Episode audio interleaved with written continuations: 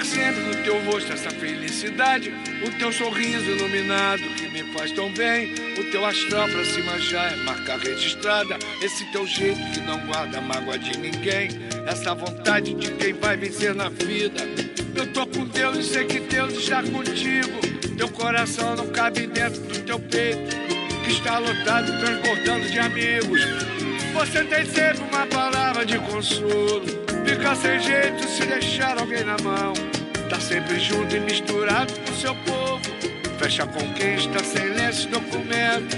Na correria você sempre encontra tempo de demonstrar o que é ser gente de verdade. Sempre buscando o bem da humanidade. É ser humano.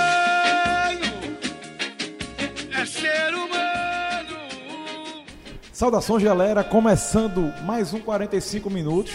Eu sou Rafael Brasileiro. Estou aqui com João de Andrade Neto, Diego Borges e o técnico do Santa Cruz, Leston Júnior.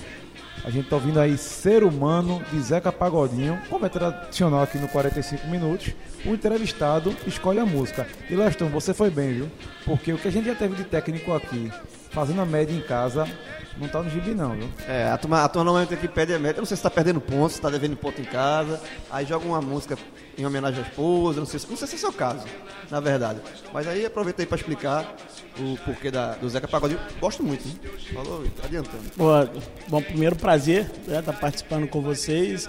Então, cara, essa música Ser Humano, ela foi gravada em 2015, né, pelo Zeca Pagodinho. Na verdade, a música nem, não é nem de autoria dele, mas foi gravada por ele em 2015 e foi o ano que nós conquistamos o acesso da Série C para B com o Tupi. E os atletas, na verdade, é que é, sempre diziam que essa música tinha muita coisa minha assim no dia a dia, no convívio com eles, né? É, acho que é, tem muita coisa nessa letra aí, da questão de estar sempre alto astral, de estar sempre procurando é, é, ajudar as pessoas do, do nosso convívio ali, do dia a dia, né? E acabou sendo uma música que me marcou muito. Eu sou um cara meio que fascinado assim por samba, gosto muito e aí essa identificação acabou mais sendo atribuída a mim do que propriamente eu que despertei para ela, né? Mas depois de lá para cá é uma música que eu me identifico muito e sempre que que tô ouvindo um sambinha, ela é uma das preferidas. Já tocou na concentração aqui do Santa, não? Já, já tocamos, já tocamos no, indo pro estádio, né? Em ônibus assim. Aí já tem, tem atleta aqui que, que a gente já trabalhou em outras oportunidades, de 2015 para cá, e que já conhece. Aí eles fazem um pouquinho de média com o chefe também, né? Aí coloca porque sabe que o chefe gosta. É, Leston, é, nosso, nossa primeira, nosso primeiro contato, nossa primeira entrevista, e a gente sempre gosta de dar espaço para o treinador, para o entrevistado, para quem for se apresentar. Falar um pouco de si, falar como começou a carreira, falar se já foi boleiro, contar alguma história curiosa. Quem é Leston Júnior? Quem é o técnico do Santa Cruz na temporada 2019? Então, assim, é, eu posso dizer que o Leston Júnior é um produto do meio, né, do meio do futebol, porque eu sou filho de ex-atleta, meu pai viveu quase 40 anos no futebol profissional, entre atleta, auxiliar técnico, treinador, diretor de futebol, e nos últimos seis anos de vida dele como cronista esportivo. Então, eu nasci dentro do futebol e, e só vivenciei futebol até hoje na minha vida, profissionalmente falando, né? Olha, só, desculpa, teu pai é, foi em qual clube assim, que ele fez? Meu pai foi revelado no América do Rio e foi contratado pelo Cruzeiro em 50 e... final de 57, início de 58. Jogou uma década no Cruzeiro, eh, depois eh, jogou na Venezuela, voltou para o Cruzeiro e encerrou a carreira no Guarani de Divinópolis, onde minha família reside hoje, né? Obviamente que como todo jovem tinha um sonho de ser atleta de futebol, mas com 16 para 17 anos eu jogava na divisão de base do Vila Nova, clube da primeira divisão de Minas, em Nova Lima, né, região metropolitana de Belo Horizonte. E meu pai acabou me encerrando eh, como atleta com 16 para 17 anos e me direcionando para que eu pudesse me preparar para trabalhar no futebol, mas em outra área né? E acabou sendo uma grande sacada, né? Porque Leston Júnior jogava de quê? zagueiro, Zagueiro. é, mesma posição do meu pai, né? Tinha muita influência disso, né? E talvez esse tenha sido um dos motivos que levou meu pai a, a, a ter, vamos dizer assim, essa sacada, porque as comparações seriam inevitáveis. Mesmo nome, mesma posição, né? E não tinha nem graça comparar, né? Então, daí, a partir daí, eu fui direcionar para estudar, para que eu pudesse aproveitar as, as portas que meu pai, pelo prestígio que tinha, é, iria abrir, né, como abriu. Tive a oportunidade de fazer estágio com grandes treinadores em função da ligação do meu pai com, com o futebol profissional. né, e tive em 2003 a oportunidade de iniciar como treinador em divisão de base, América Mineiro, é, onde dali fui pro Cruzeiro, Cruzeiro Bahia, totalizando oito anos como treinador em divisão de base. Eu sou, na história do Cruzeiro, o treinador mais jovem a dirigir uma, uma equipe. É, só não sou no América porque o Léo Condé, é, que hoje é treinador do Botafogo de Ribeirão Preto, é, trabalhou no América um ano, tem, ele é um ano mais novo, mais novo do que eu. Então, esse título no América pertence ao Léo Condé, mas no Cruzeiro eu sou o treinador mais jovem a ter trabalhado na divisão de base do clube. Depois fui para o Bahia dois, em 2009 e 2010 eu fiz transição para profissional. E aí fui trabalhar no interior de São Paulo, aonde no meu primeiro ano a gente conquistou um acesso da segunda divisão no Campeonato Paulista. É... Fiquei em São Paulo até final de 2012 quando 2013 fui para Minas e aí trabalhar na primeira divisão. Trabalhei duas temporadas no Guarani, clube no qual meu pai encerrou a carreira, clube que a gente, é, eu tenho particularmente assim uma ligação muito grande com, com a instituição por tudo que é, meu pai representou no clube e, e, eu dirigi o clube num momento muito difícil do clube, assim, financeiramente falando, e a gente tinha uma missão quase impossível de manter o clube na primeira divisão e nós conseguimos por dois anos e depois na sequência o clube acabou caindo e voltou o ano passado para a primeira divisão. Aí na sequência fui para o Madureira quando disputei a minha primeira série C e disputamos o acesso, o ano do centenário do Madureira e disputamos o acesso da C para B. Eu acabei perdendo esse acesso em 2014 para o CRB, no ano, no caso subiu, né, no mata-mata, a gente perdeu o acesso. E 2015 fui para o Tupi, quando a gente conquistou o acesso da C para B. Depois de lá para cá, tipo, passou Remo, Mogi, Vila Nova, eh, Botafogo, enfim. E, e hoje estamos aqui no Santa. Me sinto eh, extremamente preparado, exatamente por ter, na minha visão, vivenciado todo o processo que eu entendo que todo profissional que trabalha com futebol deve, deveria vivenciar, que é passar pela divisão de base passando por equipes menores e à medida que tu vai avançando tua carreira, tu vai galgando cada vez mais nível de exigências elevados, mais solidificado por uma trajetória oriunda principalmente da divisão de base. É, você não teve o famoso atalho, né? Alguns, alguns treinadores têm o atalho de já começar. Normalmente são os treinadores que são ex-atletas, né? É, Profissionais. exatamente. É, normalmente é, as oportunidades são maiores para esses profissionais, até porque principalmente se tiverem jogado em grandes clubes, muitas das vezes acabam sendo meio que um escudo para dirigentes, enfim, é, para terem, um- vamos dizer assim, para ter o apelo de torcedor, ter uma aceitação maior às vezes da mídia. mas o exemplo mais claro recentemente foi o Rogério Ceni, né? Sim. Que começou no, ele era ídolo máximo do São Paulo, começou no São Paulo. Exatamente. E agora do São E- Paulo foi para Fortaleza, que também é um grande clube. E né? que é importante deixar claro que eu não estou dizendo que é, isso não possa acontecer e que às vezes, porque o cara pode, é, ainda enquanto treinador, ai- ainda enquanto atleta, já está se preparando para esse processo, que no caso, creio que seja o caso do Rogério Ceni. Né? Ele vivenciou muitos anos ali, o futebol profissional, num grande clube, mas eu acredito que na medida em que a carreira foi avançando, ele já iniciou um processo de preparação para esse momento, né? Então também isso não é, não é quer dizer que é certo ou errado. Eu entendo que isso dá muita base para o profissional, dá muita solidez para que ele conduza um trabalho, ele ter vivenciado todo um processo desde a divisão de base é, trabalhando com futebol. Mas você acha que isso dá mais lastro a vocês que já vêm da base do que quem sai do, do campo de jogador para logo para a área técnica? É, eu creio que sim. Assim, veja bem, é, futebol, a atribuição do treinador de futebol, ela é o escalar o time é o de menos, cara. Né? Existe o principal que é gestão de pessoas, que é muito difícil. E uma coisa que você, como atleta, não tem como desenvolver. Porque, como atleta, a visão é sempre individual, né? E à medida em que você passa por outro lado do balcão, você tem que se preocupar com o todo a todo momento. E gerir essas pessoas, conseguir mobilizar essas pessoas para que elas, é, mesmo tendo ambições diferentes, tendo culturas diferentes, formações diferentes, elas possam se completar em busca de um objetivo comum. É, tem um outro aspecto que é o aspecto treinamento, né? O treinamento de futebol, o treinamento esportivo, né, como geral, evoluiu muito nos últimos anos e, e uma das atribuições do treinador é dominar esse conteúdo. E enquanto atleta é mais difícil o cara, o cara de repente é, cursar um, um, uma educação, fazer um curso de educação física, fazer curso de especialização em futebol, fazer uma pós, alguma coisa nesse sentido.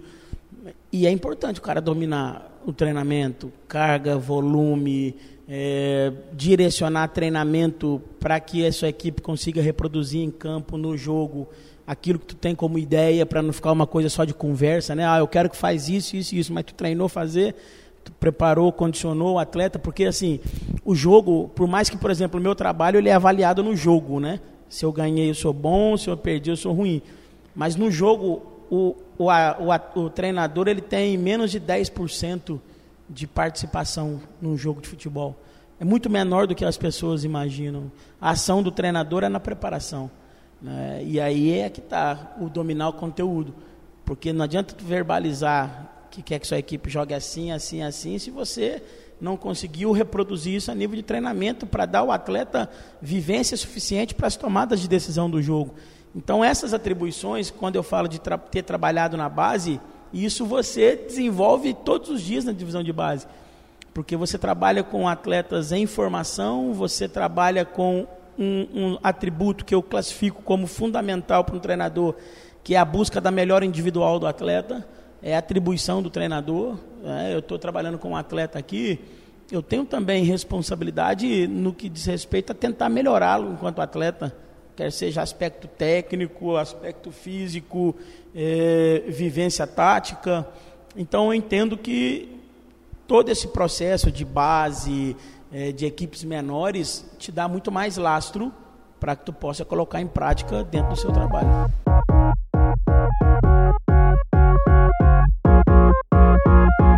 Bom, galera, você está escutando a entrevista com o técnico Leston Júnior, mas vou ter que dar uma pausa, porque é o seguinte: professor, a gente entrevistou ele, você sabe, essa, a gente é sincero, aqui é o podcast sincero, a propaganda entra, é gravada ou antes ou depois.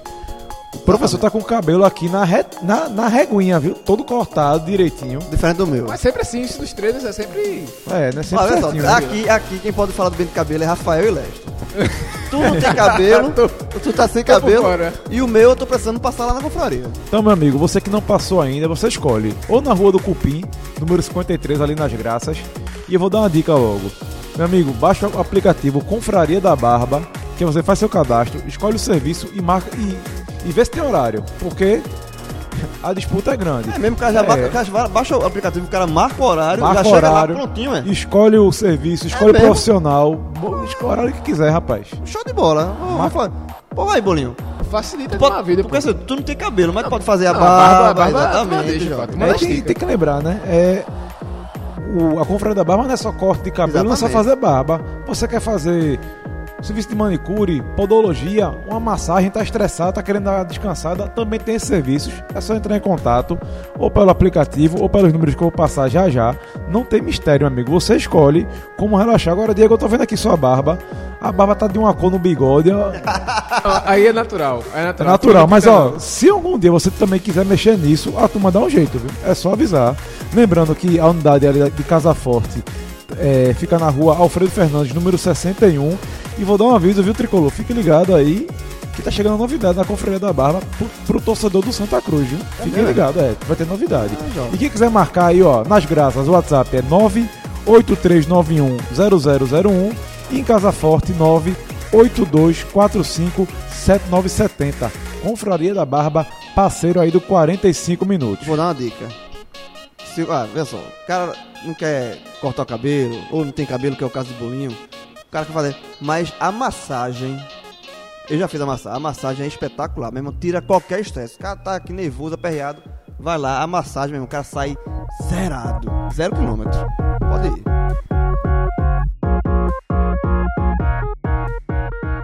Leston, você falou aí de que o jogador talvez possa, durante a carreira, estar se preparando, logicamente bebendo das fontes com que ele trabalha, com treinadores. E aqui no Brasil ainda é uma coisa mais absurda, que às vezes o cara tem quatro, cinco treinadores, dependendo da equipe, em uma temporada só. E eu te pergunto, quem foi tua inspiração na carreira? Se tem- tu tem alguma inspiração fora? Se tem algum cara que tu trabalhou mais próximo, que te ajudou mais? Então, assim, é, eu posso dizer que tem um pouquinho de, de alguns profissionais que eu tive oportunidade de, de vivenciar alguma coisa do trabalho deles, né? Eu posso enumerar aqui é, Adilson Batista no quesito treinamento de campo, é um cara que eu tenho uma admiração muito grande pelo, pelo, pela capacidade de desenvolvimento de treino que tem. É, posso dizer Murici Ramalho na questão condução, é, é, senso de justiça na relação com o atleta, né, aspecto tático, Vanderlei, Luxemburgo, Tite, são dois caras assim que eu tenho é, não tive tanta proximidade ah, em relação ao trabalho dos dois, mas tive a oportunidade de estar muito próximo de pessoas que trabalharam com os dois no dia a dia, né? assim como Fábio Carilli, que eu tenho uma, uma admiração muito grande. E assim, é aquela coisa, como eu, eu acredito que você, é, enquanto treinador, você precisa ter sua característica própria, mas é óbvio que alguns desses caras, em, em algum momento, eles é, te inspiram em alguma coisa, né? quer seja na questão treino, condução, conhecimento tático. Né? Então, talvez sejam aí os treinadores que eu tenho assim uma, uma, uma inspiração muito grande nesses quesitos. Mas se eu tivesse assim que, que eleger uma referência é, enquanto é, treinamento, eu diria que Adilson Batista e em relação ao global, talvez Vanderlei Luxemburgo. Leste, já que você falou que todo treinador tem que, ser, tem, tem que ter sua característica, tem que colocar o, o seu modo, queria que você falasse um pouquinho de modelo de jogo.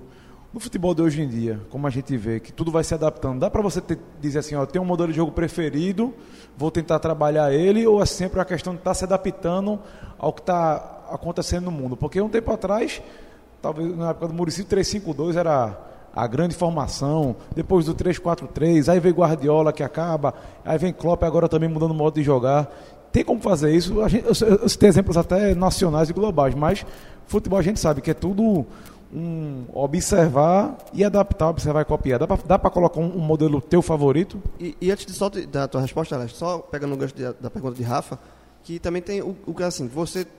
Alguns treinadores, inclusive passaram aqui no futebol pernambucano, tem um modelo de jogo, mas nem sempre o modelo de jogo se adapta ao, ao elenco que ele tem. E aí termina que esse modelo de jogo pensado não, não dá certo em campo e aí o treinador termina o- tendo o trabalho dele interrompido. O que é que você pensa, é, é, respondendo a pergunta de Rafa e complementando com isso? Você tem um modelo de jogo pronto, você aposta nele, um ou dois, ou você se adapta ao que você tem em mãos?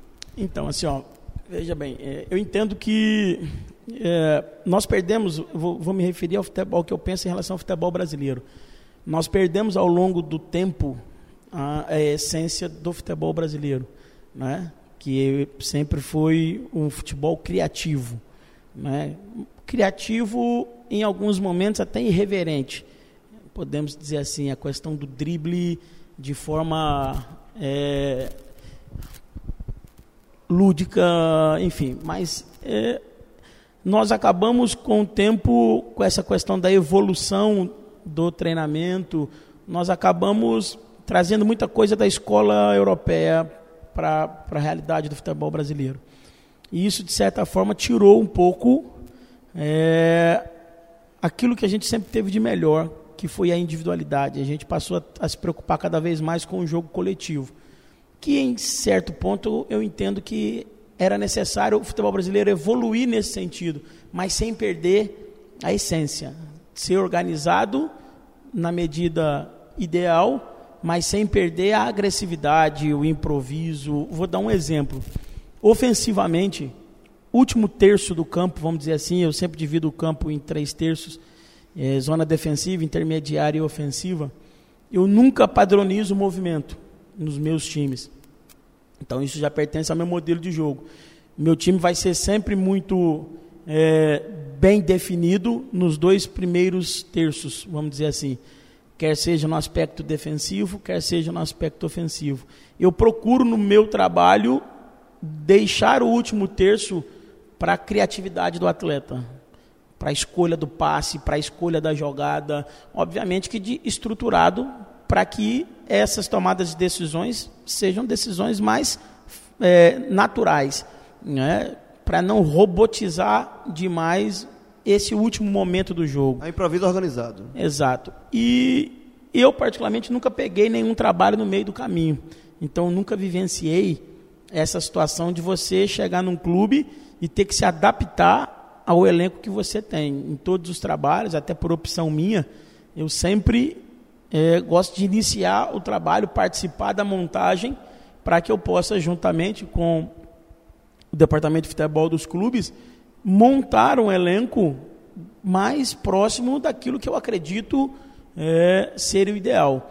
Em relação ao modelo de jogo, para mim o melhor modelo de jogo é aquele que você consegue ter um padrão dentro ou fora de casa, ou em qualquer circunstância, ou em qualquer competição que tu dispute, mas que tenha dentro desse padrão uma margem de flexibilizar alguma coisa, aí sim, em função de um adversário, em função de um regulamento de uma determinada competição, em função de uma característica de campo que tu vai jogar.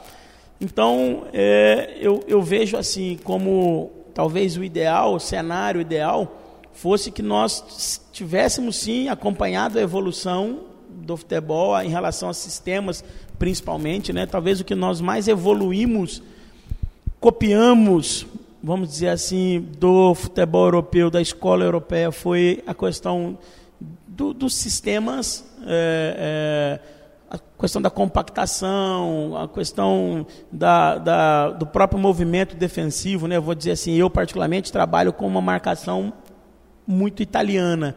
Eu tenho no meu, no meu no processo defensivo das minhas equipes tem muita influência italiana das linhas, das diagonais, né, do balanço lateral. Isso é uma, uma característica vinda do futebol italiano, que de certa forma, ofensivamente falando, já é um futebol pobre de criação. Tradicionalmente. Tradicionalmente, assim. exato. E aí é onde eu procuro trazer o equilíbrio. Eu procuro ter sim defensivamente uma influência italiana, mas sem engessar ofensivamente a equipe, fazendo com que essa equipe, quando tem a bola de forma organizada, o atleta tenha é, liberdade e autonomia para fazer as escolhas, para gerar soluções de acordo com a sua capacidade, com a sua característica.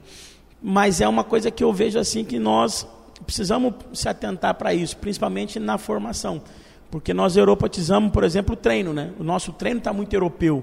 Então, o treino na Europa, até por não se ter tanta habilidade como se tem aqui no, na matéria-prima, vamos dizer assim, limite de toque em treinamento, eu sou contrário ao limite de toque, porque você inibe o drible. Faço um treino de dois toques, quem que vai driblar no meu time tendo só dois toques no treinamento? Então, eu procuro é, em cima das minhas convicções, e aí vai da convicção, da crença de cada um, eu procuro me policiar em relação a isso. A não euro, trazer tanta coisa assim da escola europeia para o meu conteúdo. Manter um pouco do DNA do futebol Exatamente, mantendo um pouco do DNA. E aí talvez tu vai ver, entrando no próprio né, time do Santa Cruz hoje, que nós estamos ainda montando, que nós ainda estamos construindo, vem aonde entra, encaixa a característica do Elias, aonde encaixa uma característica do Jô, quando encaixa, que são jogadores que nesse último terço têm liberdade para usar a característica deles. Você tem uma estrutura que condiciona esses caras a poderem utilizar aquilo que tem de melhor. Aí é um drible, é a velocidade, é o, o, o enfrentamento, aí cada qual com a sua característica. E já que você falou do Elias, era justamente esse o ponto que eu ia entrar, que você falou da liberdade que dá a esses atletas. Eu lembrei de um treino que você deu aos, aos jogadores antes do jogo contra o América. O Elias foi muito acanhado contra o Botafogo e no jogo seguinte era o América e você parou o treino. É, foi até um pouco mais ríspido do, do, do, teu normal no treinamento, que você é geralmente mais tranquilo com os jogadores, mas foi mais ríspido com o Elias, até para chamar mais a atenção dele. E a partir dali, já contra o América, ele já deu uma, uma resposta. Já queria que você falasse até onde vai esse trabalho e essa, esse tato do técnico, de entender onde o jogador precisa ele mesmo ter essa espontaneidade de mostrar esse, esse fundamento de drible, esse fundamento de partir para cima e até onde é o trabalho do técnico alertar o jogador para isso, principalmente o atleta da base. Então, assim, é, foi bem observado. É, vamos falar especificamente de um jovem que tem muito potencial e que está aproveitando bem as oportunidades que está tendo. É, quando eu digo que é atribuição do treinador melhorar um atleta, está é, mais ou menos em cima disso que tu fez a observação. Não é? Porque é, eu entendo que futebol, 70% do atleta é cabeça. É o cara tá confiante, é o cara tá feliz, é o cara tá é, é, se sentindo é, protegido para tomar as decisões, para fazer. Porque quem joga são os caras. Eu, eu tenho comigo que eu sou facilitador para as ações deles, mas a ação é do, do atleta, não adianta. Eu posso ter o melhor, melhor conteúdo possível, que se o atleta não tiver apto a executar, já era.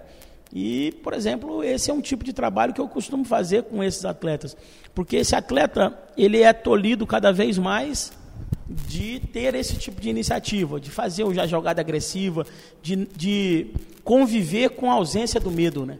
Porque se o cara tiver receio de, de fazer a jogada, receio de errar, por que, que eu procuro manter organização na equipe?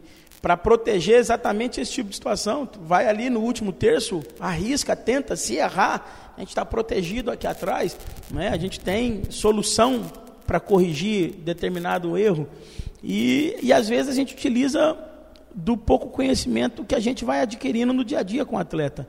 Tem atleta que você vai usar uma estratégia, às vezes, mais tranquila para estimular isso, para achar o start de você, opa, jogar esse cara para cima e passar para ele a confiança a tranquilidade. Às vezes, tu vai direcionar um pouquinho mais forte, como foi nesse treinamento, eu nem lembro muito assim, mas como, como você disse aí nesse treinamento, mas o intuito é sempre esse, você estimular a confiança, você estimular o atleta a usar a característica dele na totalidade.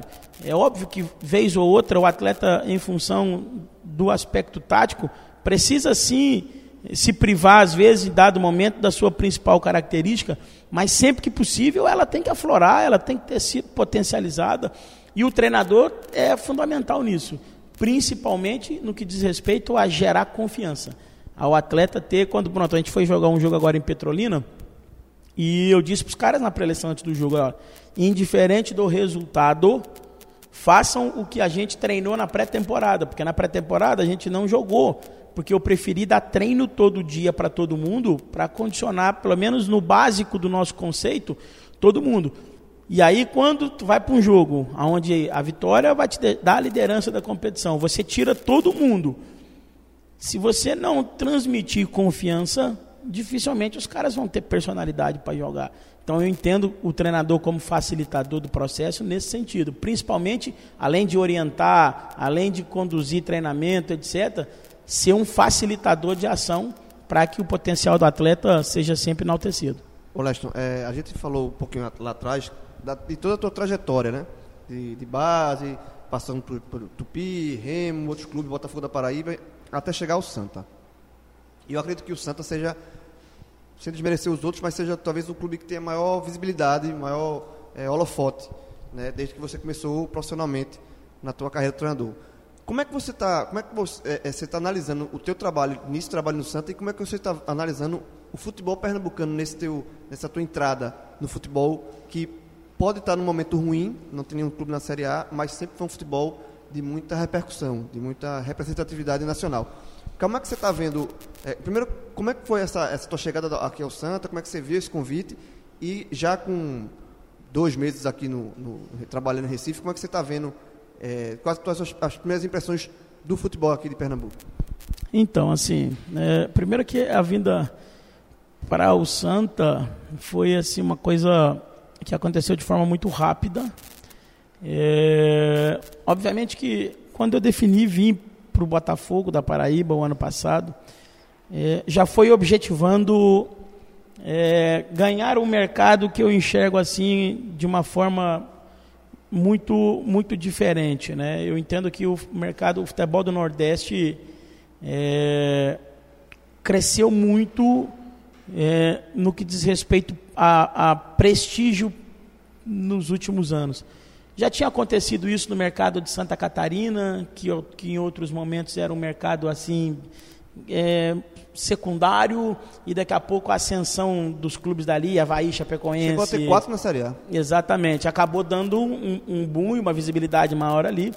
E o futebol no Nordeste, que sempre, a vida inteira, tiveram grandes equipes, equipes tradicionalíssimas, em um dado momento acabou é, se enfraquecendo entendo eu que, em função talvez das instituições se preocuparem demais com o time de futebol e esquecerem do, da instituição como um todo, do clube como um todo, administrativo, estrutural. E nos últimos anos isso veio mudando, né? Se nós pegarmos aí é, Bahia, é, Alagoas, Pernambuco, a gente começou a ter crescimento estrutural dos clubes, né? Que, isso fez com que a Copa do Nordeste também se tornasse uma competição extremamente atrativa. Eu digo que depois do Campeonato Paulista, que ainda é na primeira, no primeiro semestre o campeonato de maior visibilidade e repercussão, depois do Campeonato Paulista, a Copa do Nordeste é, sem dúvida nenhuma, a principal competição do, do, do país.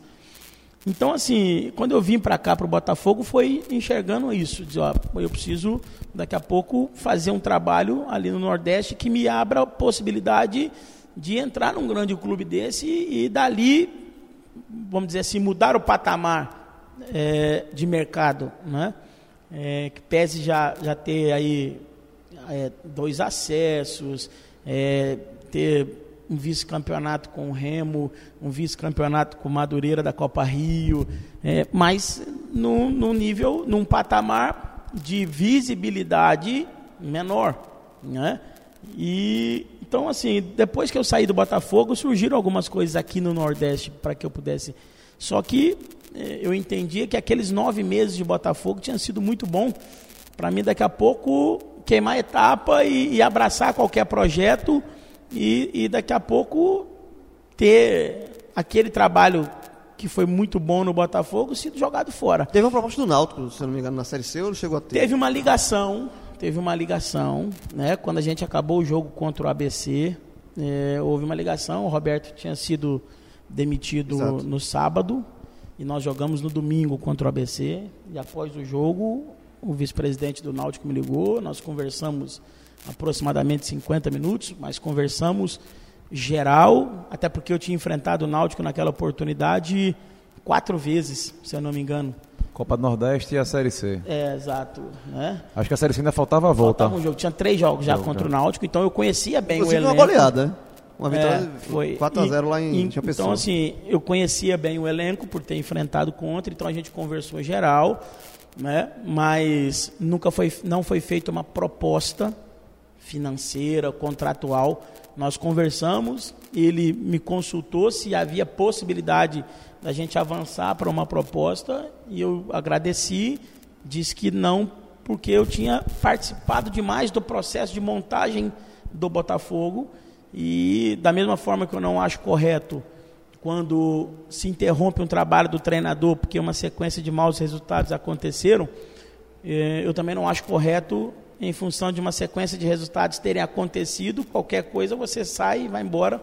Eu entendo que às vezes o, o trabalho pode ser interrompido sim, se os motivos forem motivos, exemplo, o treinador perdeu o comando do grupo, Aí não tem jeito. Com resultado ou sem resultado, tem que trocar. Né? Ou o clube não está cumprindo com aquilo que foi é, colocado a nível de planejamento. Aí o profissional que quer sair é outra história. Então também não é que é, não é casamento eterno, mas precisa ter o porquê das coisas, né?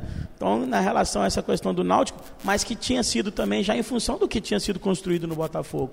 Então quando o pessoal, quando eu recebi uma ligação da direção do Santa Cruz, é, eu estava no momento quase no limite, porque eu fiquei esperando alguma situação, fiquei esperando alguma situação. As que surgiram eu acabei não acertando em função de querer esperar um pouco mais para que fosse num clube que pudesse me dar a visibilidade, que pudesse me dar, vamos dizer assim, o, suporte que eu entendia ser necessário para a sequência de um trabalho pós-Botafogo. Então foi algo de, de 24 horas, assim, né? Eu, o pessoal me ligou, eu estava em viagem, por coincidência tinha uma conexão aqui em Recife e eu fiquei em Recife na conexão a gente reuniu, eu voltei para Belo Horizonte e isso em menos de 24 horas a gente acertou e eu fiquei muito feliz por enxergar o Santa Cruz com o perfil em função do que eu ouvi da direção de, de tentar baixar a média idade do, do clube. Pô, nós fizemos um jogo agora contra a Petrolina, nós tínhamos uma média de 24 anos, cara, no campo. Pô, isso, isso para mim, que lá atrás a gente conversou sobre isso, é, a gente precisa trabalhar para mudar isso, pô, para mim é bacana demais de ver assim, caramba, a gente botou em campo aqui um time com uma média de 24 anos. Vai ver quem é que faz isso. Isso te dá um orgulho porque trabalhou com a base, né? Você, você assim, porque quando fala, eu, eu até eu disse isso algumas vezes, né? Porque se ventilou, ventilou-se muita coisa em relação a, a, trabalho de base, né? E as pessoas vão falando assim, ah, tem que aproveitar, vai, vamos aproveitar 15 jogadores da base. Ninguém no Brasil consegue fazer isso, nem clubes com um orçamento de 8 milhões por ano para a base consegue botar 14 jogadores para jogar. Bota na, não, na bota na necessidade. O Fluminense botou na necessidade recentemente. Exatamente. O Palmeiras tem uma base maravilhosa, fez o quê? Anderson era o destaque, está aqui no Santa Cruz, por exemplo, né? Uhum. Os clubes grandes não, não, não têm esse costume ainda. E já falando em base, Leston, que desses jogadores que subiram aí, foi até a pergunta que mandaram pra gente aqui no Twitter, daqui a pouco vou procurar o, o nome do ouvinte que mandou, mas desses jogadores da base, Elias é, já é o grande destaque. Mas quem é outro jogador que você está, ou outro jogador que você está observando com carinho nesse momento? Então, assim, é, não, eu não posso nem ser irresponsável de dizer um nome aqui, cara, porque primeiro que eu vou jogar uma responsabilidade, uma pressão em cima desse atleta muito grande, né? Eu gosto de dizer assim, é, eu vi o Elias jogar uma vez, porque eu assisti dois jogos do Sub-20 em loco, que foi um em Caruaru no primeiro jogo da final e um no segundo jogo da final na Arena. O primeiro jogo lá o Elias estava suspenso, ele não jogou. O segundo jogo aqui ele jogou. Quando acabou o jogo, eu conversei com as pessoas e disse: é um atleta que tem valências muito interessantes. Não vamos perder tempo com ele e deixá-lo jogar a Copa São Paulo. Pelo que a gente viu aqui no jogo, é um atleta que, que tem valências diferentes. Ou seja, rapidinho, esses jogadores que não foram, foram pedidos seus? Esses jogadores que não foram para São Paulo, foram pedidos seus todos eles?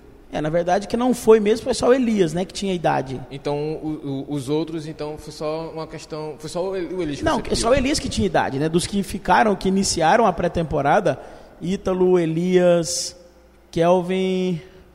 João, João Vitor, né? João, João Vitor, zagueiro, eles não tinham idade para a Copa São Paulo, só o Elias tinha. Então o Elias foi, né, não é um pedido meu, foi uma sugestão minha, porque eu entendia que é, se ele ficasse aqui e fizesse a pré-temporada com a gente, haveria possibilidade dele iniciar o ano como iniciou. É? De repente, se ele vai para a Copa São Paulo, ele estaria talvez se apresentando agora e talvez não tivesse espaço para que pudesse estar tá tendo a sequência que está tendo agora. Né? Então, assim, é, eu digo assim, eu pego Elias como, como um exemplo que o ter jogado, o, ter, o ser atleta da base não pode ser pré-requisito. O pré-requisito tem que ser resposta do estímulo. É óbvio que se tiver em condição de igualdade, é óbvio que nós vamos preferir o atleta que é formado no clube, que é mais jovem, que tem maior perspectiva comercial, claro. Mas se não tiver, o clube precisa esportivamente ter resultado para aumentar a possibilidade de ter retorno comercial com a venda de qualquer atleta. Então, esse equilíbrio tu tem que ter. Então, o Elias, por exemplo, o estímulo que foi dado para ele, ele respondeu bem, a oportunidade passou a ser cada vez maior. É o que eu digo sempre para eles. Toda vez que eu aproveito bem a oportunidade de outra, de hoje, eu estou gerando outras oportunidades para a sequência. Então nós temos outros atletas é, com potencial para crescimento. Só que cada um tem o seu, tem, o seu tempo. Né? E aí tu vai ver que os últimos dois jogos, é, os últimos três, que ele, saiu machucado desse, o Silas deu uma acendida.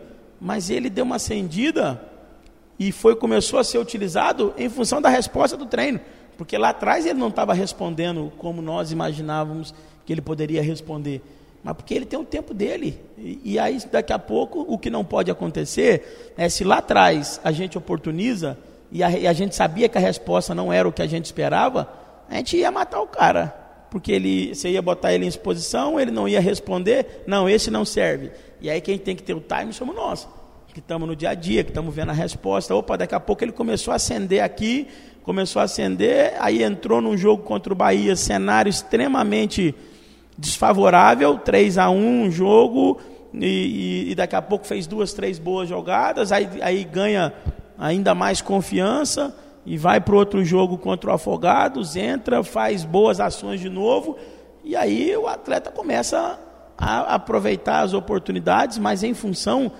da gente ter colocado em função da resposta dele no campo, no treinamento, no dia a dia. E um vai responder mais rápido, o outro não. E nós temos que ter esse controle de não achar que quem está respondendo agora já é o cara. Eu tenho batido nessa tecla. quando você trabalha com um jovem, com raríssimas exceções, o cara começa aqui, vai embora, tem oscilação, tem daqui a pouco um deslumbramento, tem daqui a pouco, porque é difícil, né?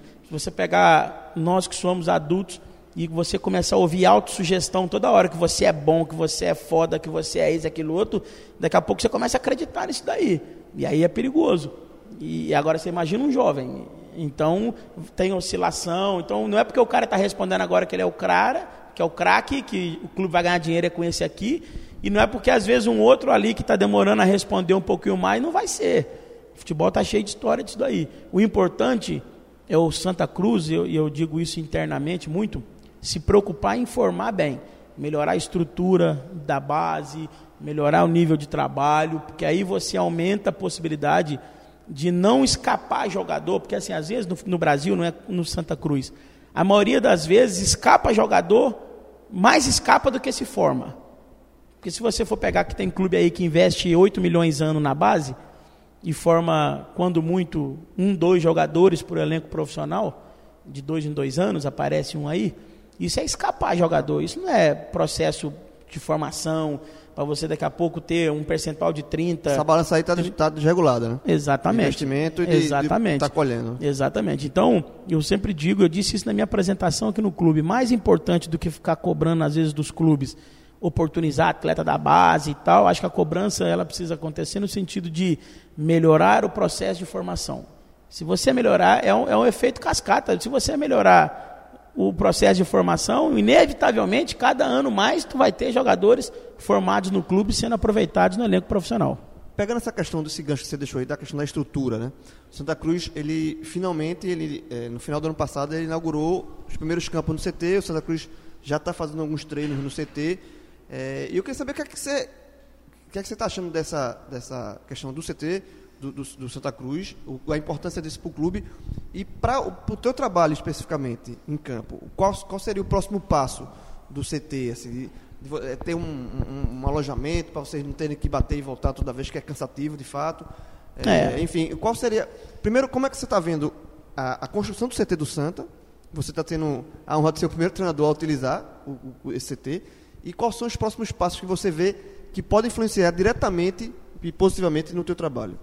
Então, assim, quando eu desci no aeroporto aqui, na minha primeira entrevista, eu me coloquei como um, um cara privilegiado, né? Privilegiado primeiro de poder dirigir um clube desse porte, dessa, dessa camisa tão pesada e privilegiado porque, como você bem disse, é, o sonho, vamos dizer assim, ele foi realizado do, do, de, de, todos no clube, que era é, o centro, centro de treinamento é, começar a ser utilizado. Né? E isso é fundamental. É, eu sempre digo que antigamente falavam que estrutura não ganha jogo, estrutura não ganha jogo, estrutura não ganha jogo. Estrutura não ganha jogo, não, ele ganha campeonato. A estrutura ganha campeonato, porque é, não tenha dúvida que faz uma diferença total a, a questão de qualidade de preparação. E o que a estrutura te dá nada mais é que isso, qualidade para tu desenvolver o trabalho. Então hoje o Santa Cruz tem condição de ter o, o mínimo, que é o seu campo de treinamento, né? Onde tu tem privacidade, aonde tu tem é, prioridade, né? Porque às vezes quando por exemplo, tem clube que aluga, e que talvez era o caso do Santa, ficava dependendo do, de alugar um campo de terceiro ou de emprestar um campo de terceiro. É, isso é muito ruim, porque você foge do seu controle, o planejamento semanal. Às vezes muitas muitas pessoas e não são obrigadas a saber. Às vezes as pessoas acham assim, é, não, qualquer treino vai lá e treina. Não é assim. Existe uma sequência de pedagógica dentro, dentro de uma preparação de uma equipe de futebol, de encaixe de valência física, encaixe de conteúdo tático. E às vezes, por exemplo, quando você não tem uma estrutura sua, às vezes está programado um treino hoje para você desenvolver aspecto ofensivo. Você trabalhou a parte defensiva ontem, hoje era um trabalho para você desenvolver o aspecto ofensivo, e daqui a pouco o campo que ia ser emprestado ou que ia ser alugado lá, por algum motivo, ah, não cortou a grama, você não pode treinar. Aí o cara acha assim, não, amanhã você faz. Só que você já vai quebrar uma sequência. E isso, hoje tu quebra uma, amanhã tu quebra outra, a médio e longo prazo o seu planejamento está comprometido. Então esse passo foi um passo assim enorme. Eu diria que o segundo passo é exatamente isso que tu disse, assim, porque existe um desgaste maior quando você, em função dos deslocamentos.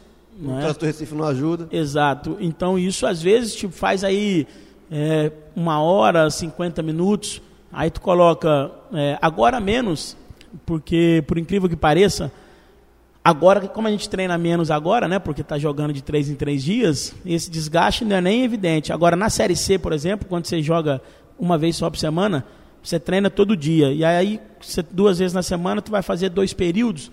Então você imagina você às vezes bater, sair daqui sete e meia da manhã ir lá treinar, voltar aqui e voltar para lá para treinar à tarde, ou seja, você não vai descansar o atleta entre as duas sessões de treino. Né? Então, talvez um próximo passo fosse é, paralelo a um segundo campo, que, que é muito importante, você ter uma estrutura básica para que o processo fosse feito todo lá. Né? Mas isso é gradativo e, e, e nós podemos contribuir para isso também. É uma coisa que eu sempre coloco isso muito para os atletas. Né?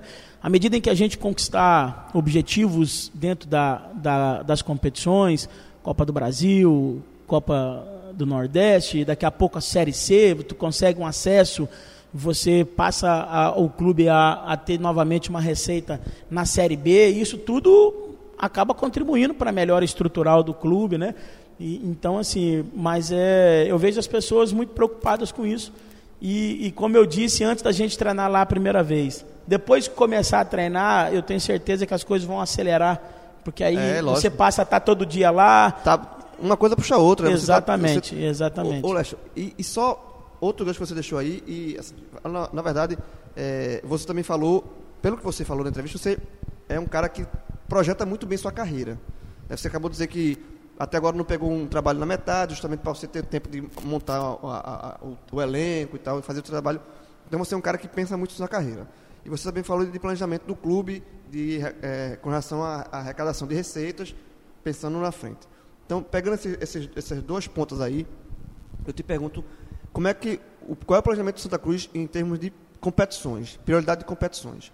Porque, por exemplo, você vai ter uma semana agora, três jogos importantes, por competições diferentes. O, o Santa Cruz, a gente está gravando na sexta-feira, véspera do jogo contra o Náutico, pela Copa do Nordeste. Depois, na quinta, você tem um jogo com o Sinop, pela Copa do Brasil, que vale 625 mil reais ao Santa, é um dinheiro muito. E o Santa Cruz sofreu muito por ser eliminado no ano passado na primeira fase. E no domingo tem um clássico contra o esporte aqui no Arruda pelo Pernambucano. Então são três jogos importantes por três competições diferentes. Qual é o planejamento do Santa Cruz em relação à prioridade de competições?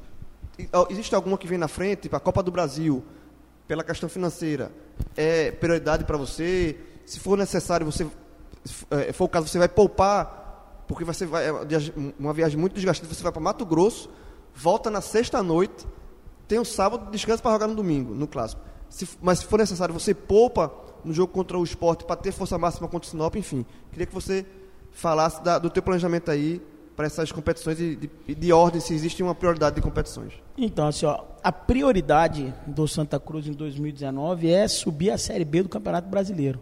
Essa tem que ser a prioridade máxima, porque mais um ano na Série C, é, é, de repente, isso que a gente acabou de dizer agora aqui, a evolução institucional no que diz respeito à estrutura de um CT, ela vai ser adiada novamente, porque não tenha dúvida que um acesso à Série B, hoje o Santa Cruz com, com, com o CT iniciado lá nível de atividades, etc., vai impulsionar aquilo ali e, e, e de forma natural vai melhorar muito a estrutura física do clube ali.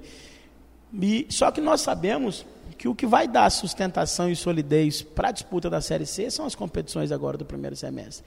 E aí são dois lados. Um financeiro, e aí a Copa do Brasil passa a ter um valor imensurável, porque ele é 650 mil agora passando, mas ele já passa a, a vir em, em, função de uma possibilidade de, de, de, jogar uma segunda fase. Um milhão e meio, um milhão e quatrocentos e cinquenta. Exatamente, de você se credenciar a pleitear um milhão e meio e aí você ainda tem uma receita, uma renda aqui, porque parece que no, no sorteio, o segundo jogo, a gente passando do Sinop, indiferente de adversário. É, eu joguei aqui, é aqui pode no, ser um clássico contra o Náutico. Exatamente. Então, isso te dá saúde financeira lá para a Série C. Mas também, essas competições é que vai criar corpo uma equipe porque nós estamos montando uma equipe do zero. Porque quando alguém fala assim, Santa Cruz manteve base do ano passado. Vamos lá, manteve base em termos. Porque você manteve alguns atletas, mas com uma filosofia de trabalho completamente diferente, com um perfil de planejamento completamente diferente. Então você está começando do zero, com atletas que já conhecem o clube, com alguns atletas, né? Pode falar Ricardo, Dani, Charles, os que estão jogando com maior frequência. Ricardo, Dani, Charles.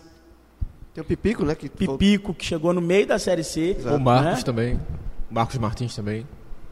Não, mas que não conhece o clube, né? Ah, assim, tá, que não, perdão, que são, perdão, remane perdão. são remanescentes. Então, assim, nós estamos dizendo de quatro jogadores Sim. hoje no time que vem jogando com maior eu frequência. dessa que manteve a base também. Estou igual a você. Não, é, não, é, então, assim, mas nós estamos construindo um trabalho. E aí, o objetivo principal é o acesso à Série B. Mas nós precisamos, nesse momento, criar uma base que nos dê condição de, na disputa da Série C, ter um time confiável.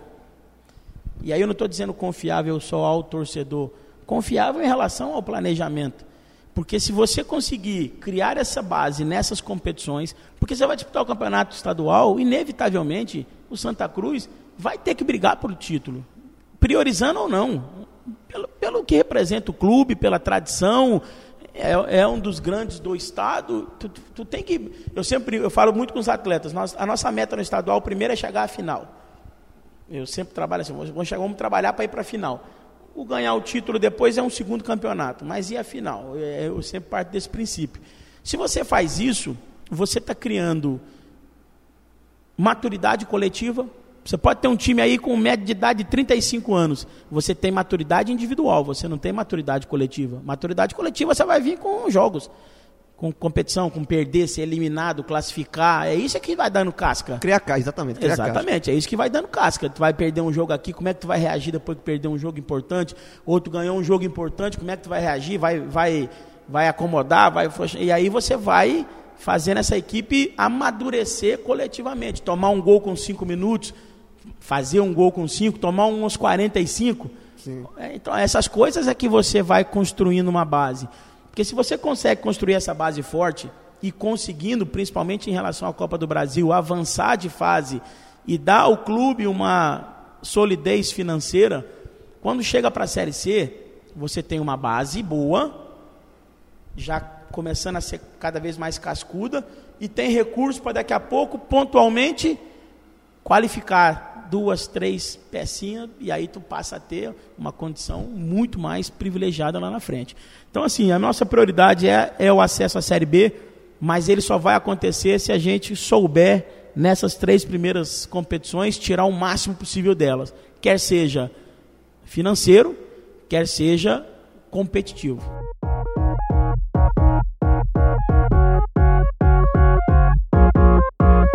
Meus amigos, vamos dar mais uma pausa aqui entre a gente e Leste, mais um aviso que vale pro torcedor do Santa Cruz, para qualquer torcedor, para qualquer pessoa e pro time do Santa Cruz, né? Porque essa maratona aí de jogos merece o quê? Um descanso, meu velho. Uma E relaxada. turma- e a turma lá no Santa é. Já bate o cartão. É, já bate o cartão. Teve uma que tava na recepção, saindo, que tava chegando? Arthur e Keno. Arthur e Kaique. Ó, que chegou aqui. A dupla. Tininho, Tininho é. Não, Tininho, eu É vou, sócio. vou, vou entregar. Tininho, quando tá estressado, corre pra lá. É sócio. pra lá dar uma relaxada. Leste merece também, Leste merece. Pronto. Então, você, torcedor de Santa Cruz ou de qualquer outro clube, você quer dar uma relaxada, quer conhecer Porto de Galinhas, ou quer voltar pro Village mesmo, porque a gente sabe que já tem muito ouvinte do podcast, que por sinal, bateu mais um recorde do código, viu? Em 2018. Quem vai uma vez, não deixa de ir não. Deixa de ir, não. Exatamente. Você Quem não ace- usa o código tá vacilando pesado. É, você acessa aí vilageportogalinhas.com.br, coloca o código podcast45 e seu desconto, meu amigo, pode chegar até 36%, certo? Se você estiver fazendo alguma diária aí daqui é, que passou de 90 dias assim, tanto você está antecipando as suas férias, se planejando, você vai ter 20% lá já do Village, que é o Early Bo- Booking que a gente chama, né? Agendou cedo, que você já ganhou desconto, e com o podcast ganha mais 20%, ou seja, faça essa- conta aí, veja que o desconto é grande e a mágica acontece. Pra qualquer tipo de hospedagem, né? Qualquer- O quarto, bangalô. Qualquer uma. Qualquer uma. Aquele bangalô com a piscininha ali honesta. É, Aquele, mesmo, aquele, aquele é ponto turístico de. Virou ponto turístico de Porto Galinha, aquele. não, veja só, já falei no podcast, vou repetir aqui. Nosso amigo Thiago Medeiros ficou hospedado lá, ele disse que sentiu a raia da Inglaterra. Que passava todo mundo dando tchau pra ele, dando tchau pra galera. Na... que alguém já pensa que é alguém famoso. O cara pra aquele quarto, meu irmão, é alguém famoso ali, com Não, ali o certeza. cara fala, não, não, tem, ó, não tem um que não passe e vira o pescocinho pra olhar. Ó, João, eu vou, vou pedir a Eduardo qualquer dia. Só ó, libera aí uma diária só. Não, eu quero ver. Eu tô dizendo, Eduardo, olha só, eu, eu tô segurando. Nunca mais eu dei uma facada. Nunca mais eu dei um golpe. Eu, eu tô segurando, segurando, segurando. Eu tô guardando ponto. Sabe o que é isso? Né? Eu tô acumulando ponto. O próximo é esse, Eduardo. Do sábado pro domingo só. Eu chego no sábado e vou embora no domingo. Mas deixa eu ficar nessa piscininha ali. Eu não saio daquela piscina, não. E prometo não jogar água pra debaixo do. que Eu disse que ia jogar, ficar água pra debaixo. Eu não vou fazer isso porque eu acho que o Eduardo não me liberou lá por conta disso. Vou me comportar, mas eu quero tirar, meu irmão. Aquela. É o seguinte, eu chego no sábado, vou pro quarto, piscininha, só sai no domingo, pô. Todo engilhado. Tem pra que sair não, tem pra que sair não. É show de bola, pô. Então, meu amigo, você quer ir pro Village, pra Piscininha Amor? Piscininha acesse aí, vilageportodegalinhas.com.br.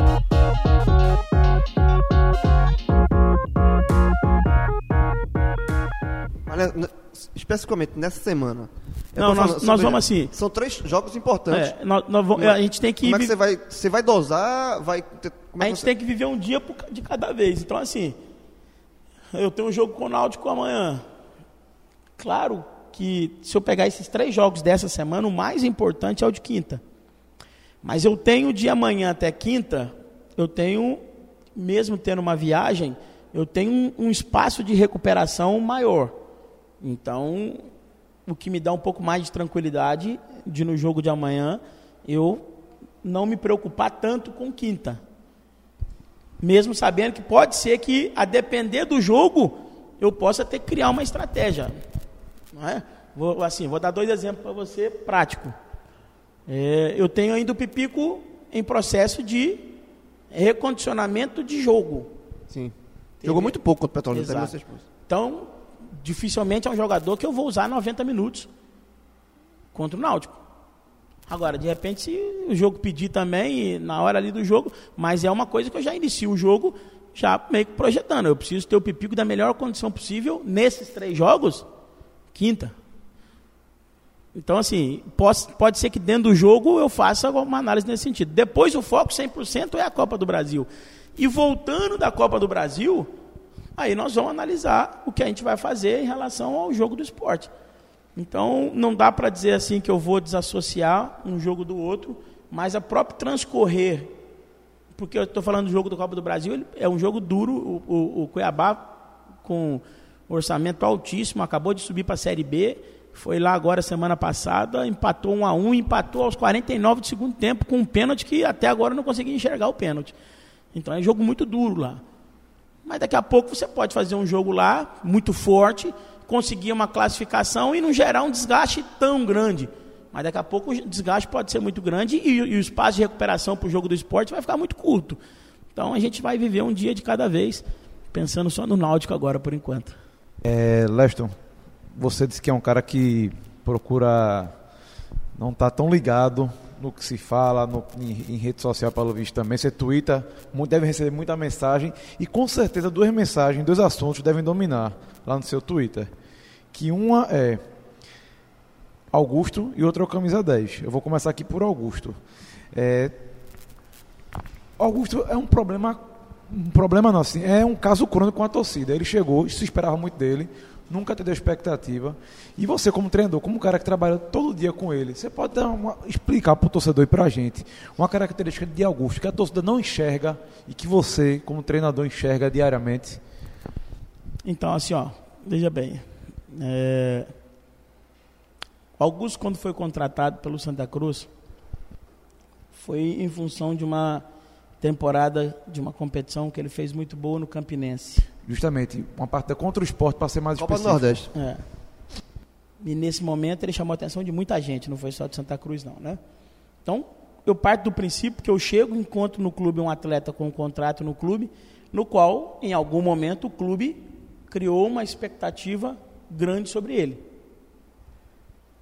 Eu não posso, é, eu, eu, não sei se o problema do Augusto é, é, foi a questão de rendimento, ou se foi outro tipo de problema, ou se foram os dois, porque eu não estava aqui. Eu preciso me ater ao, a partir do momento que eu começo a trabalhar com o atleta. E eu chego no clube, eu falei aqui no começo de, dessa nossa conversa, que uma das atribuições que eu vejo do treinador é tentar melhorar o atleta. Afinal de contas, eu trabalho para o clube. Eu trabalho para o clube, né? Então, o atleta é um ativo do clube.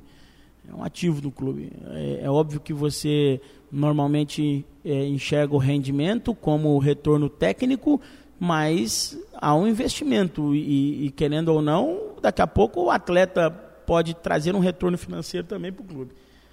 E aí, baseado nisso, cara, desde quando eu cheguei, eu vou dizer a característica principal do Augusto. O Augusto é um jogador que tem, principalmente na jogada de um contra um, uma velocidade muito alta muito alta, que bem explorado gera muito desequilíbrio defensivo ao adversário. Se é parte da responsabilidade dele, se é de quem já trabalhou com ele anteriormente, entendo que ele utiliza pouco essa principal valência que tem. E o que a gente tem procurado fazer é potencializar isso. E a gente tem tido uma resposta de dia a dia muito boa, em todos os aspectos. No entrega, no buscar melhorar, porque a gente tem que premiar quem melhora, mas não pode deixar de premiar quem está buscando melhorar também. Afinal de contas, cada um tem um tempo. E comportamental. E comportamental. O cara está assim, se dedicando muito, o cara tem, tem é, buscado colocar o máximo dele em cima daquilo que a gente está passando no dia a dia de estímulo e, cara, eu preciso passar confiança para ele, cara. É, eu entendo o torcedor, o torcedor, e, e eu passo isso para ele também. A reação, às vezes, do torcedor, ela é em função do que foi feito aqui atrás. E ela só vai mudar ele sendo resiliente e enfrentando essa adversidade sem perder, sem perder a serenidade. Ele chegou a se queixar contigo sobre isso, chegou a conversar sobre não, esse assunto não, com você? Não, não, assim, pelo contrário, assim, ele tem procurado até se mostrar muito sereno e, e a gente tem procurado passar essa confiança para ele. É, entendo que ele fez, ele teve bons momentos em, em, em, nesses jogos que fez. A saída dele, por exemplo, ela foi muito mais em função do crescimento do Jô, que foi contratado também com essa expectativa, né? afinal de contas, por mais que eu veja muita gente aí atribuir e, e, e olhar só o lado pejorativo, né, da questão que o Jô faz pouco gol, não sei o que lá e tal, na principal competição do clube que eu falei aqui, que é a Série C, esse cara tem três acessos. Ele tem acesso com o Paysandu, ele tem acesso com Fortaleza, ele tem acesso com Juventude. Por sinal, depois daquela entrevista dele, que ele disse que fazia pouco gol, chegou a brincar com ele alguma Não, coisa? no assim, eu, vestiário? é, é, eu digo assim, essas coisas eu procuro não sinceridade. não- não potencializar. Né? Foi- Ele foi com sinceridade ali. É, mas você sabe que eu, bom, eu sou prova de- viva disso, que negócio de ser sincero demais, é, às vezes é problema, né? Ele foi. Então, a gente às vezes tem que evitar um pouquinho essa sinceridade toda, infelizmente, né? Mas é assim que funcionam as coisas. Então, cara, o Augusto, voltando a ele, para não fugir é, muito, é um cara que está se dedicando. E enquanto ele estiver se dedicando como ele está, enquanto ele estiver se esforçando para melhorar como está, eu, enquanto treinador, tenho a obrigação de dar o máximo de sustentação, o máximo de tranquilidade para que ele possa reconquistar a confiança de quem o contratou ou de quem criou uma expectativa. Porque se a torcida tem expectativa sobre ele, gerou em algum momento, é porque em algum momento a torcida enxergou nele Ele potencial. criou essa expectativa em algum momento. Então vamos junto. É, eu não tenho direito de estar pedindo torcedor, eu não, não faço isso, nunca entro nessa esfera de estar pedindo torcedor para. Não. Torcedor é paixão, a gente, nós profissionais temos que entender e respeitar a paixão do torcedor, mas internamente eu preciso gerar confiança para o cara, repito, enquanto ele estiver se comportando como está. Utilizando o exemplo do Augusto, teve um jogo contra o Botafogo da Paraíba, eh, na- logo na estreia, em que ele tinha essa velocidade que você pontuou bem, eh, só que na hora da decisão, driblar, eh, tocar de lado, ou até cruzar na área, ele parecia pecar nessa- nessas decisões. E essa tomada de decisão não é só do Augusto, é, é- é jogadores que também têm qualidade, como o Rogério, também a gente vê muito acontecer isso, que hoje está no Bahia, jogou aqui no esporte e o torcedor conhece bem. Nessa hora, como é que o, treinador entra para trabalhar com o atleta? Ou isso é só dessa parte que você falou, que é 70% da cabeça do jogador? É o jogador que vai despertar ou o técnico tem como mexer nessa tomada de decisão do atleta? Não, então assim, na verdade o que ocorre? É óbvio que existe um direcionamento, né, por exemplo, de tomada de decisão. Quando eu falo que o último terço eu deixo para o atleta, mas eu deixo em cima de em cima de uma organização básica. Então eu vou te dar mais ou menos um exemplo. O atleta de lado de campo, por exemplo, que consegue receber uma bola de frente para o marcador, um contra um, eu tenho como princípio básico o seguinte: vai para o enfrentamento. É, eu fui um zagueiro mediano, assim, de nível muito baixo. Mas eu sei que é duro, cara. Quando você pega um cara que tem velocidade, um para um no lado, ele dá-lhe a tapa no fundo, até você girar, você está duas passadas atrás dele. Mas às vezes você tem um companheiro melhor colocado, que você pode às vezes fazer um passe e entrar sem a bola, porque aí tu tem menos arrasto, tu tem menos eh, desprendimento físico para tu entrar em profundidade sem a bola, e você é melhor fazer o passe. Então, o que eu procuro fazer é condicionar o cara a fazer as duas coisas e dar a ele a liberdade de tomada de decisão. Só que a confiança, ela está presente o tempo todo nisso. Se o cara não tiver confiante, ele nunca vai tomar a decisão certa. Porque antes de pensar qual decisão tomar, ele vai pensar primeiro qual que é a mais segura.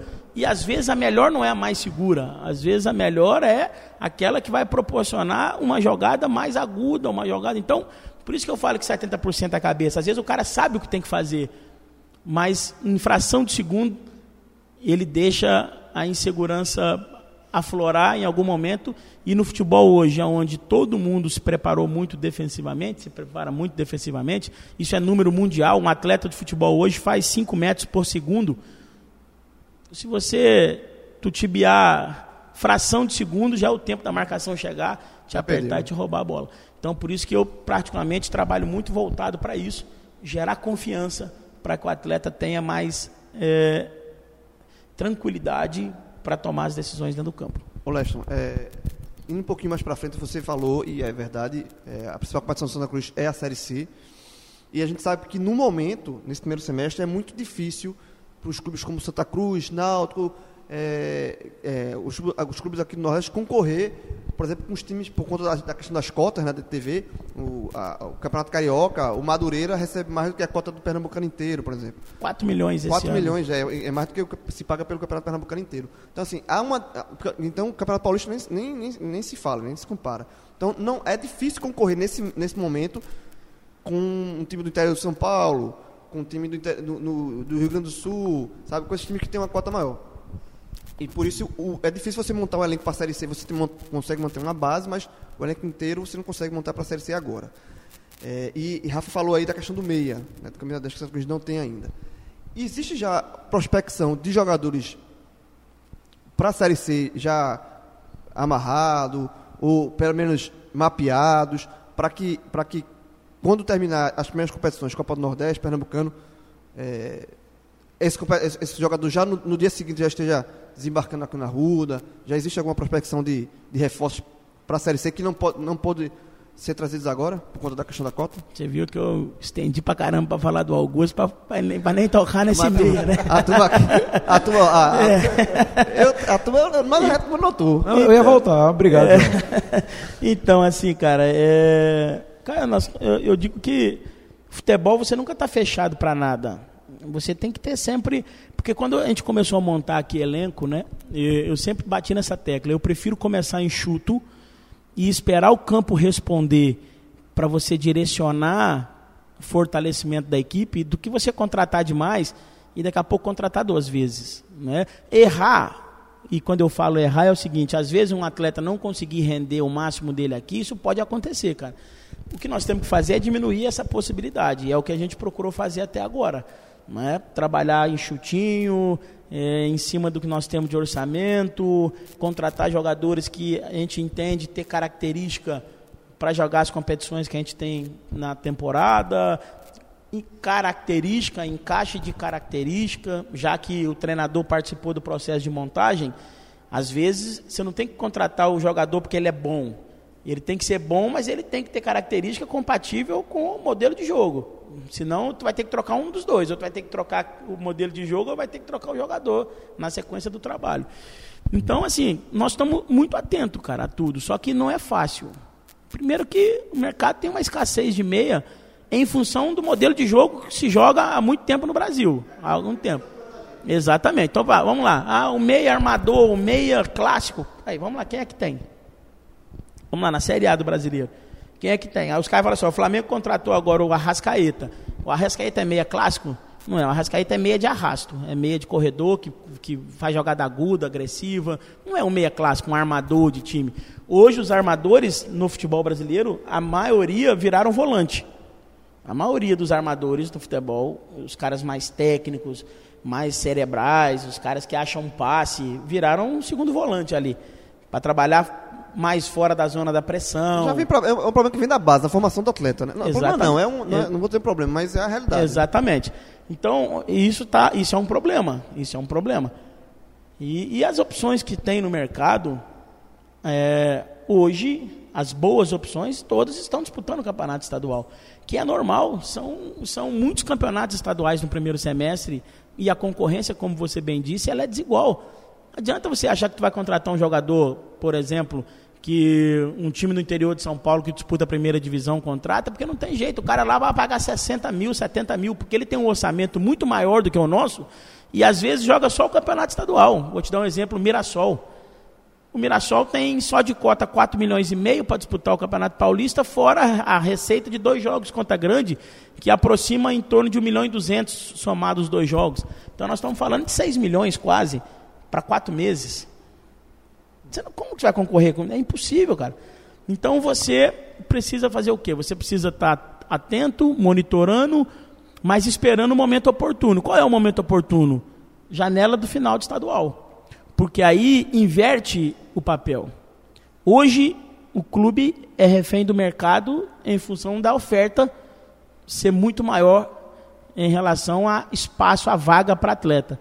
Quando termina os estaduais, quase 70% dos clubes não tem competição no segundo semestre. E aí você passa a estar numa condição favorável de buscar. E aí vem linkando com a questão anti, anterior das prioridades. Se a gente conseguir uma saúde financeira boa nesse momento e conseguir solidificar a base que nós temos, você vai para esse momento do mercado numa condição favorável É grande, né? de dar um upgrade para a Série Mas C. o mapeamento já existe. Mas já existe. Pode acontecer daqui a pouco. Existe, ah, mais do que mapeamento, existem já jogadores acertados Não. verbalmente? Tipo não, assim, de- até porque nenhum atleta faz isso, né? Porque, por exemplo, o cara faz um, um acerto aqui de vir para o Santa para jogar a Série C. E aí ele faz um baita campeonato paulista. E aí ele vai ficar s- muito mais amarrado. valor, ma- amarrado. Então, é um jogador é muito difícil você fazer isso. Você tem que ir monitorando, monitorando, é o que a gente está fazendo desde o primeiro momento, e esperar o momento certo e oportuno. Que pode ser no final do estadual, mas pode ser antes também. Daqui a pouco tem um jogador que nos interessa muito, que por um motivo ou outro, daqui a pouco ele está insatisfeito onde ele está e ele já acena que, que se desliga do clube, alguma ou o coisa time nesse dele não se sentido. classifica para as fases finais do estadual, né? Claro, então assim, então isso é por isso que a gente está atento, não é porque ainda é uma lacuna que nós sabemos que nós temos, porque na montagem era, mais difícil, seria tão mais difícil se nós não tivéssemos o Pipico, por exemplo, para um centro, para contratar mais um centroavante, porque não é fácil, são posições muito específicas que está escasso no mercado, quem tem bom renova muito cedo e quem não tem tem dinheiro vai, vai buscando, vai procurando para trazer. Então isso é um problema. Nesse momento, o Santa Cruz tem lastro financeiro para trazer alguém ou a, a folha bateu no teto e Não, assim, ó, enquanto- eu não tenho, eu não, não, não- essa é uma área que pertence, por mais que eu participe da montagem, mas eu não tenho assim muito muito detalhamento em relação a, a- ao quanto a gente, qual o percentual que a gente está gastando do que que a gente né, tinha como como meta. O que eu posso dizer é que a gente está trabalhando 100% em cima daquilo que foi estipulado no orçamento. Né? É um compromisso que nós assumimos para que o clube, em contrapartida, também fizesse a parte que lhe cabe do cumprimento das suas obrigações. Então, assim, a vinda de um meia, ela está em aberto ainda e a gente tem ainda o orçamento para trazer. Mas, repito, precisa ser uma contratação pontual. A gente não pode contratar com um risco grande de ter que contratar de novo depois ali na frente.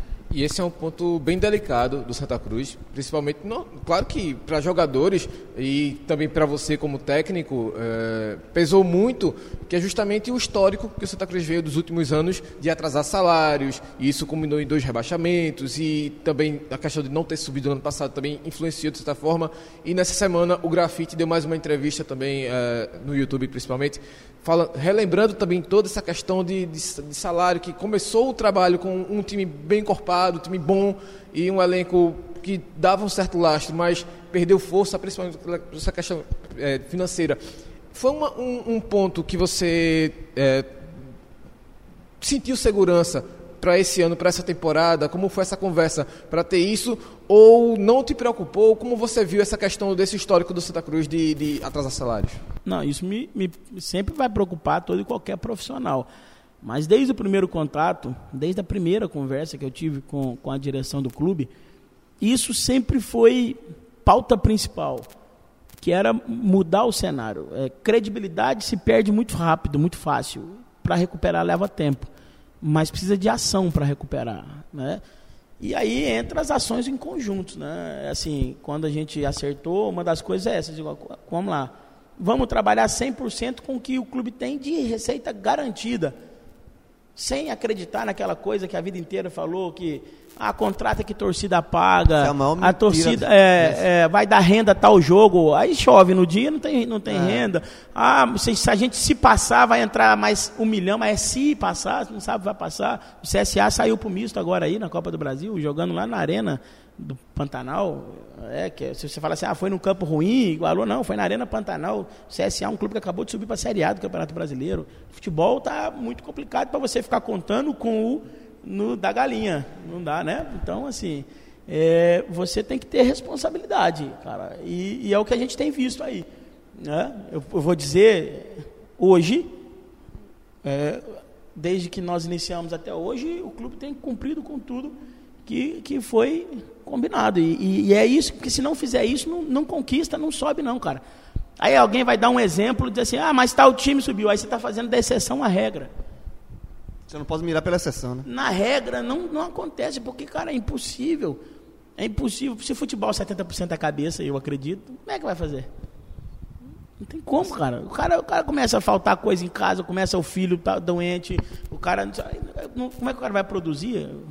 Como é que o cara vai estar todo dia bem, todo dia. Porque as pessoas se enganam quando acham que é, alto, treinamento de alto rendimento é saudável, não é não. Nem um pouco saudável. Saudável é, é praticar esporte de forma é, normal aí, fazer uma caminhada, ir na academia duas, três vezes na semana, aí é saudável. Isso aqui não é saudável não, cara. O cara é levado ao limite todo dia.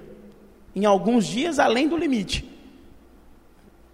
E se o cara não tiver com a cabeça boa? Não tem como, o cara não tem performance. Então isso é uma coisa que não tenha dúvida, que sempre tem pautado sempre as nossas conversas. É por isso que tem que ter responsabilidade. É por isso que não pode contratar de forma aleatória, é por isso que não pode se apegar ao nome, né? Tem essa coisa, tem que trazer um jogador de peso, né? Sim, mas e, e produtividade? O que é que representa? O risco do custo-benefício. Você traz um jogador com salário, vamos lá, vou falar número. Você traz um jogador com salário de 50 mil.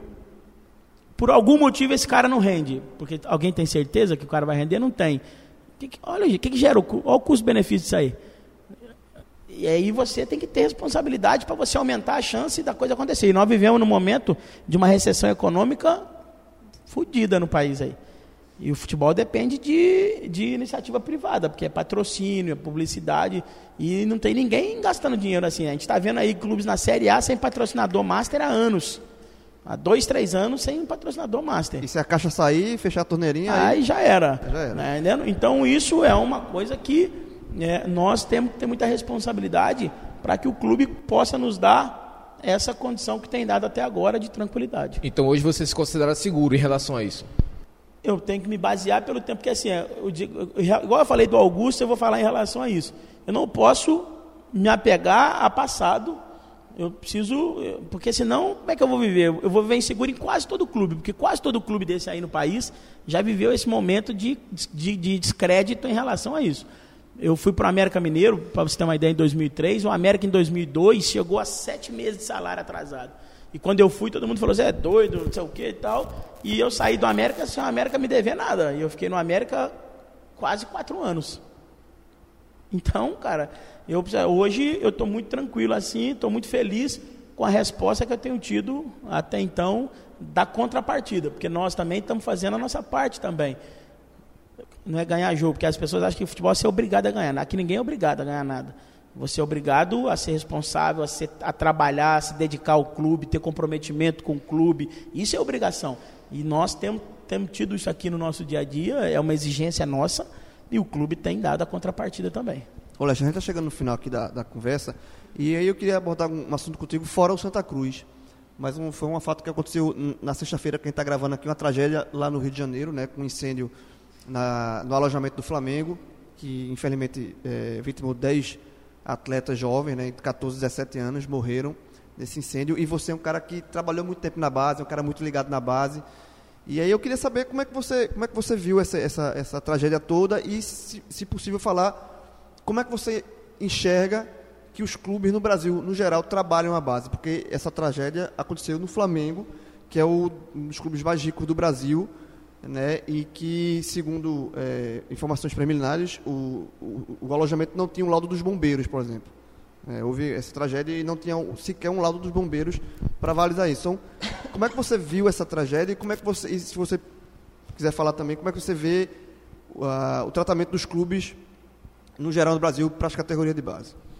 Então, assim, em relação a, a essa tragédia, né, assim, uma coisa realmente terrível que deixa né, todos nós é, sem palavras, porque é um momento assim que nenhum tipo de, de, de que qualquer coisa que tu fale não vai é, transmitir o sentimento, principalmente das famílias, né, que perderam seus filhos, sobrinhos, netos, enfim. É realmente um dia muito triste para todos nós como, como cidadão e, e, obviamente, por ter sido uma tragédia no futebol, para nós que somos profissionais do futebol. É, as causas né, ainda elas não foram ainda é, esclarecidas. Pode ter sido uma fatalidade, pode ter sido imprudência. Choveu bastante um dia anterior no Rio e houve problemas com rede elétrica em vários pontos na cidade. Então, assim, ainda está muito aberto isso. Então, eu prefiro não comentar em, em cima ainda de informações preliminares. Mas eu entendo que o processo de formação no Brasil ele precisa ser melhorado. Não só o de formação na preparação do atleta para o futebol, mas eu vejo ainda uma lacuna muito grande na formação do cidadão. É, é um, é um, problema nosso, social, nós temos um problema com a educação, nós temos um problema cultural aí muito grande. E, e os clubes, na minha maneira de ver, ainda se preocupam muito pouco com isso. Né? Eu vivi oito anos na divisão de base e me deparei com muita coisa assim em grande clube. Eu, eu trabalhei em três grandes clubes. Trabalhei num dos maiores formadores desse país, que é o América Mineiro. Você vai pegar a história do futebol brasileiro, vai pegar inúmeros jogadores revelados pelo América Mineiro, jogadores de seleção brasileira. Trabalhei no Cruzeiro, trabalhei no Bahia, que é outro grande revelador, e tive contato com diversos profissionais de outros clubes, né? É, eu entendo que, cara, a exigência que é colocada para o profissional de futebol ela é desproporcional em relação ao preparo que é dado a ele, cara.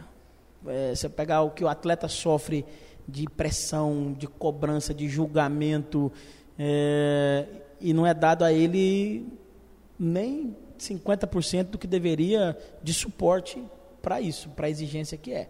Porque tem o bônus e o ônus, né? Tem o bônus também, o cara que joga em alto nível, mas aí nós estamos falando de um percentual de 5%. É, o cara que joga lá em cima, que, que ganha uma fortuna. Beleza, mas a maioria não. E, e essa maioria, é, ela sofre muito aí com, com, com as mazelas que, infelizmente, ainda existem é, na formação do cidadão, principalmente no que diz respeito a trabalho de base no Brasil. E como você bem disse, nós estamos falando em cima de uma tragédia, que volto a repetir, é, não estou aqui fazendo julgamento de valor de causa, porque até, até porque a gente não sabe ainda o que aconteceu direito, mas nós estamos falando de uma tragédia é, que choca o país em um grande clube. Agora tem pequenas tragédias todo dia acontecendo aí nesse Brasil afora, em divisão de base de clube, de sonhos sendo é, é, alejados todo dia, é, em função do, da má preparação do cidadão, principalmente.